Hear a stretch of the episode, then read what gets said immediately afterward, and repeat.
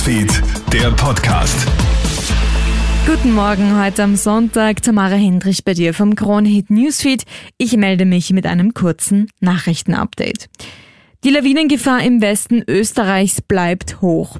In Tirol sind in den letzten beiden Tagen acht Menschen bei verschiedenen Lawinenabgängen ums Leben gekommen.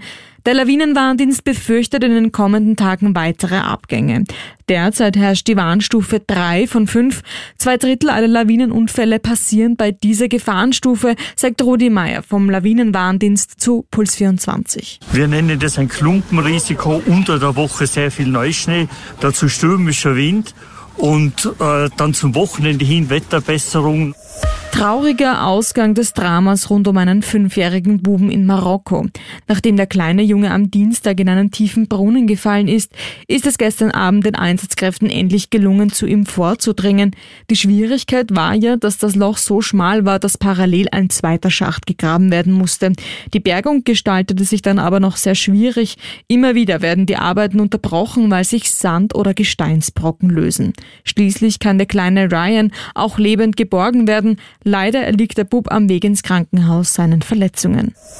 Diesen Einsatz vergessen die Polizisten so schnell garantiert nicht. Wegen Lärmbelästigung werden die Beamten am Freitagvormittag zu einer Wiener Wohnung gerufen.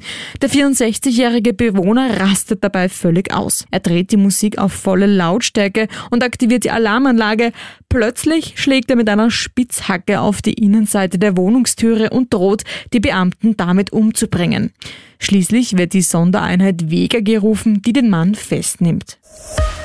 Mit Spannung ist die Herrenabfahrt heute in Peking erwartet worden. Jetzt findet sie gar nicht statt. Wegen starker Windböen ist sie zunächst verschoben worden.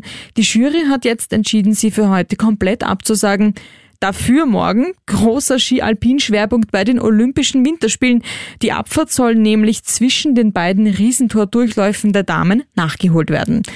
Das war's derweil von mir. Alle Updates hörst du wie immer im Kronehit Newsfeed oder checkst du dir online auf kronehit.at. Schönes Wochenende. Kronehit Newsfeed, der Podcast.